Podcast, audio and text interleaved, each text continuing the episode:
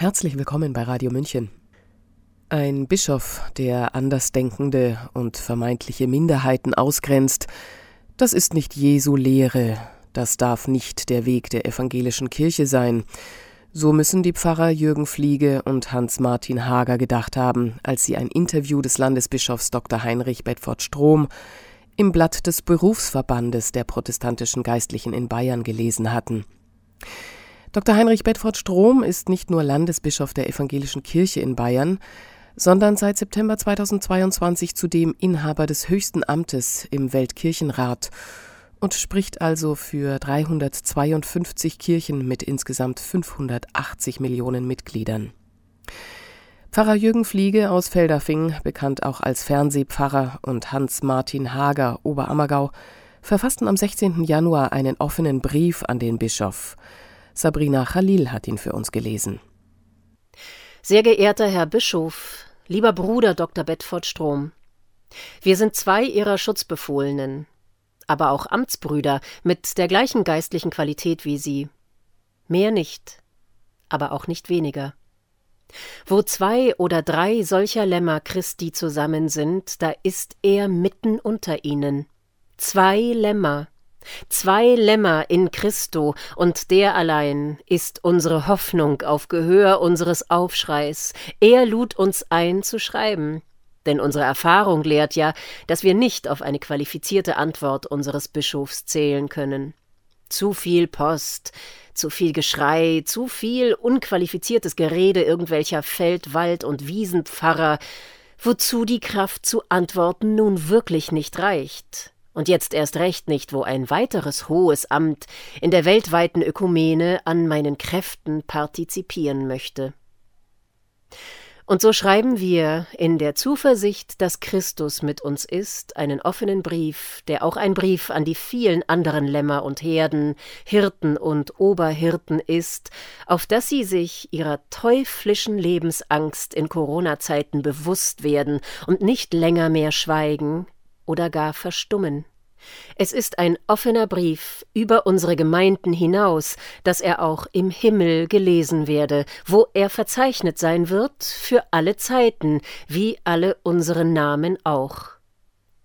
Wir haben ein paar Tage gewartet, Ihnen diesen Brief zu schreiben, es waren Tage mit mehr Hoffnung als Zuversicht, dass andere Lämmer ihrer Herde ihre Stimme erheben würden, ob der eklatanten Verleugnung unserer ehrwürdigen protestantisch-lutherischen Tradition angesichts ihres persönlichen Resümees ihrer Rolle in der Corona-Krise unserer Kirche.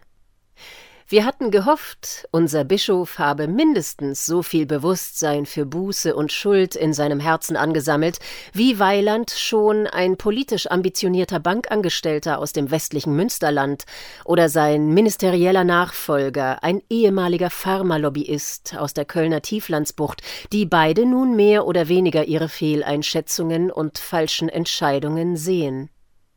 Auch wenn das nun kein großes politisches Thema sein soll, obgleich es Menschenopfer wohl in die Tausende kostete und nach wie vor noch kosten wird, bekennen die Minister mittlerweile, ja, es war falsch, wie wir mit den Alten, den Schwerkranken, den Sterbenden und den Trostlosen umgegangen sind. Es war sogar, in Anführungszeichen, im Namen des Volkes Unrecht, die Kirchen zu schließen. Es war fatal, dass wir unsere Kinder für unsere Zwecke einer Todesangstkampagne missbraucht haben. Und nun? Jetzt ist wieder einmal schonungslose Aufarbeitung angesagt. Auf Deutsch Schwamm drüber. Lasst uns lieber gleich über die Zukunft reden und nicht über Buße in einer neuen Fehlerkultur. Die ist eh nur protestantisches Feuilleton.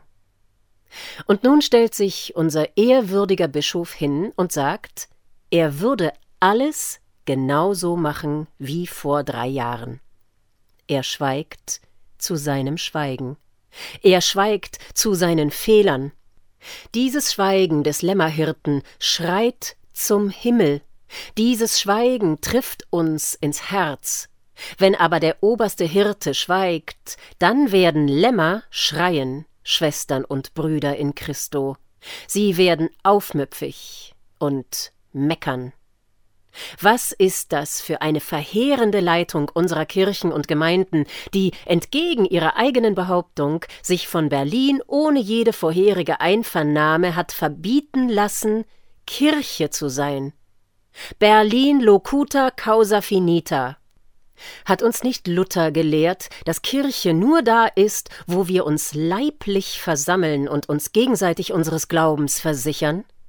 Die Bekenntnisschriften, auf die Sie und wir zum geistlichen Amt ordiniert worden sind, sagen es unmissverständlich.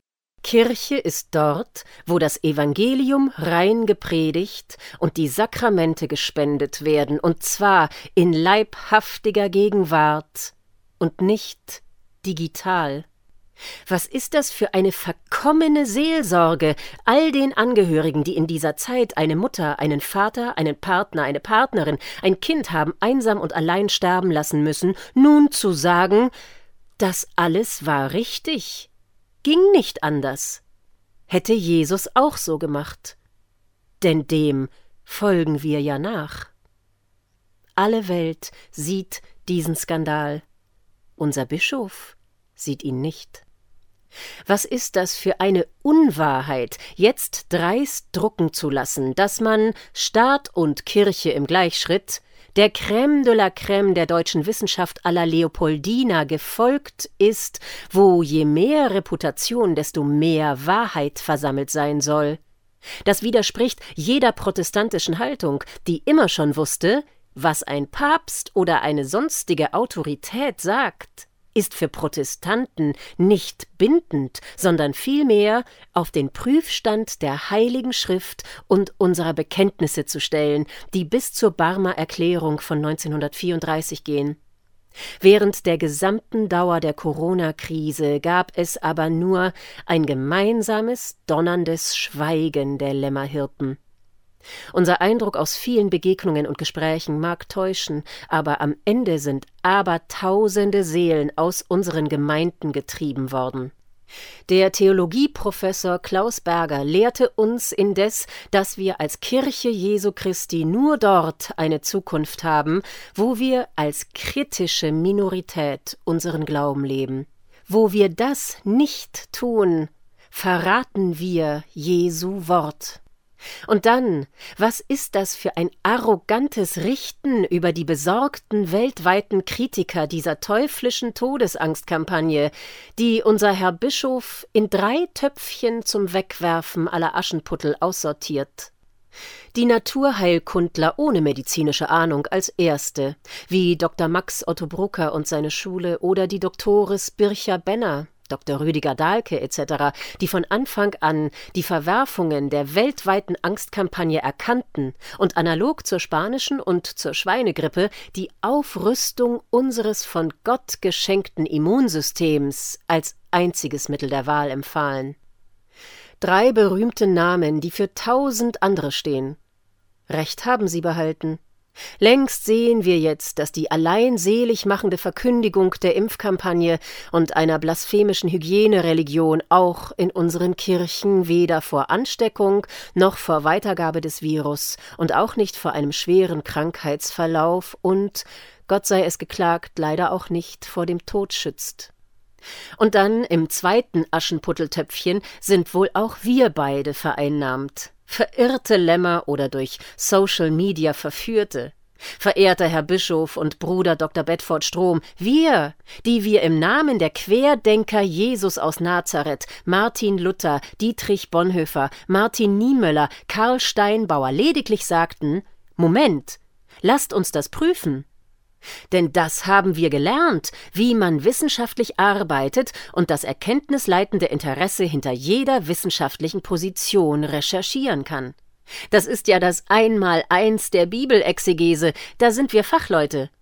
Lasst uns prüfen, welche Interessen hinter den vollmundig durch die Pharmalobby in und außerhalb der Parlamente vorgetragenen Horrorszenarien stehen.